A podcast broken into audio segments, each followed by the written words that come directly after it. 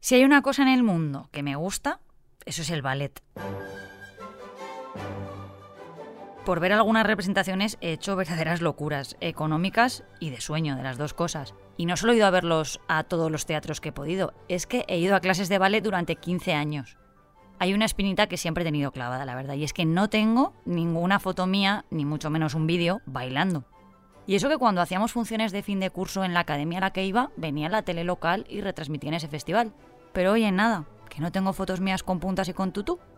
Sí, ya sé que esto es un podcast de buenas noticias, pero yo qué sé, como últimamente estamos haciendo tan buena audiencia, he pensado, chica, tú aprovecha y haz un llamamiento a ver si alguna persona de la época ha guardado algún vídeo en el que salgas o no sé, tiene alguna foto de grupo.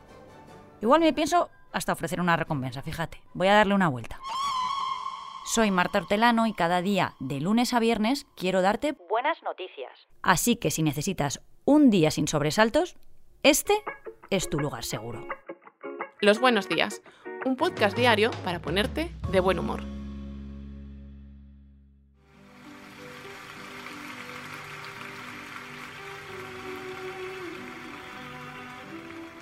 Bueno, la historieta del ballet te la he contado porque hoy, 2 de noviembre, es el Día Mundial en el que se rinde homenaje a esta disciplina de la danza, la clásica. Se hace desde hace nueve años, cuando cinco de las compañías más importantes del mundo decidieron unir fuerzas para fijar una efeméride. La danza como tal ya tiene un día propio y es el 29 de abril, pero el ballet lo celebra hoy. Volviendo a la fecha, en 2014 el Royal Ballet de Londres, el Australian Ballet de Melbourne, el Bolshoi de Moscú, el National Ballet de Toronto y el de San Francisco ofrecieron 20 horas de retransmisión en vivo, disponibles en YouTube y en sus respectivas web. El origen de este tipo de danza se remonta a la Italia del siglo XV, durante el Renacimiento.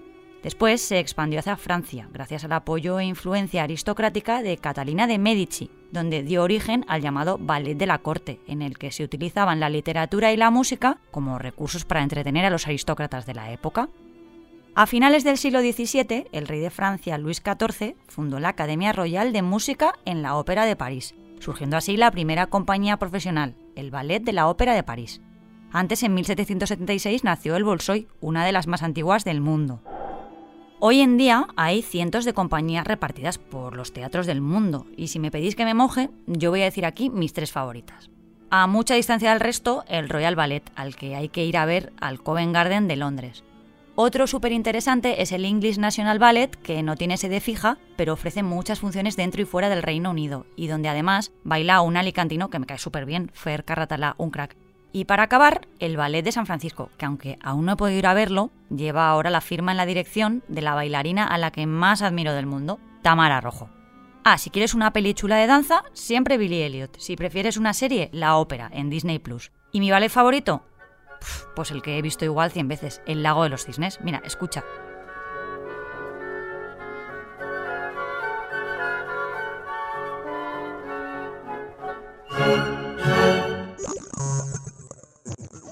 La inteligencia artificial se ha convertido en una revolución innegable en la evolución tecnológica de nuestra sociedad. Cada día esta disciplina se expande y redefine la forma en que interactuamos con el mundo que nos rodea. En este contexto de avance constante se ha celebrado recientemente un evento muy chulo en la Universidad Politécnica de Valencia para reconocer algunas de las ideas más innovadoras que aplican la inteligencia artificial con un fin social. Y te traigo el proyecto ganador, un espantapájaros hecho con inteligencia artificial. Se trata de una iniciativa que plantea una solución mucho menos agresiva y menos invasiva para tratar problemas de aves invasoras en grandes ciudades, replicando un poco la función de estos personajes que vemos en los campos de las pelis, y que a mí, si me lo permites, personalmente siempre me han parecido un poco creepy. Para ello, los estudiantes Christian Achong, Iker van den Bosch y Josep Molina, espero que se llamen así, han elaborado un modelo de IA que identifica especies invasoras gracias al reconocimiento de imágenes. Se trata del proyecto final de la segunda edición del curso en inteligencia artificial de Samsung Innovation Campus. Esta iniciativa pone de relieve cómo la aplicación de esta nueva tecnología puede ayudar en la resolución de problemas medioambientales pues, tan recurrentes en las grandes ciudades como lo de las aves invasoras. Yo desde aquí solo les pido que estos espantapájaros den un poquito menos de miedo que los de verdad. Y hoy, para cerrar el episodio, que por si no os habéis dado cuenta, a veces me gusta cambiarle el orden para que estéis atentos, ha venido Luis Urios. Hola Luis. Hola Marta, ¿cómo estás? Pues mira, un poco cansada porque esto de venir un jueves me tiene un poco trastocada. Pues mira, la verdad es que yo tampoco estoy muy bien hoy. Esto de estar todo el día buscando personas extraordinarias, pues me hace a veces chocar con mi propia realidad de, persona mediocre. ¿Qué va? Sí, un poco. Y, y me agobio porque hay chavales que con menos de la mitad de años que yo ya han conseguido más de lo que la mayoría alcanzará en su vida. Mira, te pongo un ejemplo que me viene perfecto para presentarte a la persona extraordinaria de hoy. Yo reciclo en mi casa. Procuro comprar todo lo que puedo en comercio local. No tengo coche porque no tengo dinero y para no contaminar. E incluso cuando mi compañero de piso Víctor se equivoca y tira el plástico en el cubo del orgánico, yo voy, meto la mano dentro de la basura, me ensucio y tiro el plástico donde toca. Soy un ciudadano decente, Marta. Muy bien, muy bien. Supongo que te acordarás de una persona extraordinaria de la que hablaste tú hace ya un tiempo, la mujer canadiense que había plantado 400.000 árboles. Pues bueno, para coger el testigo de aquello, hoy te traigo a Pablo, un joven que me recuerda que podría hacer muchísimo más por el planeta. Y ya corto el rollito este agorero, que, en realidad me encanta dar buenas noticias contigo, Marta. No, no me despidas, por favor. No te voy a despedir. Vale. Bueno, vamos al meollo. Pablo es un chaval súper jovencito. Tiene solo 14 años y lleva ya casi una cuarta parte de su vida plantando árboles para reforestar el planeta. En 2020, cuando estábamos en pandemia, empezamos a ver cómo el parón global de pocas semanas pues generó efectos súper positivos sobre el medio ambiente. No sé si recordarás que aparecían animales en medio de las ciudades, Marta, que las ciudades se veían menos contaminadas. Es ahí cuando Pablo empezó a plantar árboles dice que, habiendo nacido en 2009, pertenece a la primera generación de humanos totalmente afectados por la crisis climática. Aunque lo hace con otras palabras, Pablo habla del antropoceno, y es que los seres humanos hemos entrado en una nueva etapa geológica, la primera que está condicionada por nuestro impacto irreversible sobre el planeta. La respuesta de Pablo ante un mundo como este va en dos direcciones. Por un lado, planta árboles. Empezó haciéndolo junto a su padre en el jardín de su casa, pero poco a poco fue ampliando el radio en el que plantar.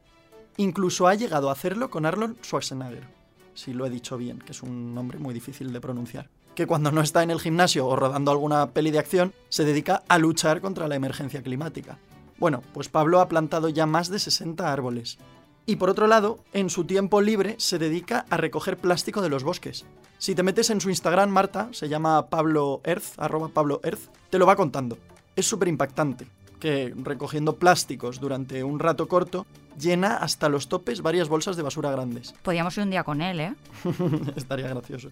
Y bueno, Marta, ahora que ya estoy más tranquilo, ya me he desahogado, quiero desearle a Pablo toda la suerte del mundo con su proyecto. Yo la verdad es que estoy convencido de que si ya ha conseguido todo esto con solo 14 años, le espera un futuro prometedor como activista contra la crisis climática. Y oye, yo creo que voy a dar un pasito más en mi pequeña guerra ah, en favor del planeta. Voy a reforestar mi casa. Igual me pongo un bonsai en la ventana. Pues yo te recomiendo más un geranio, ¿eh? que además alegra.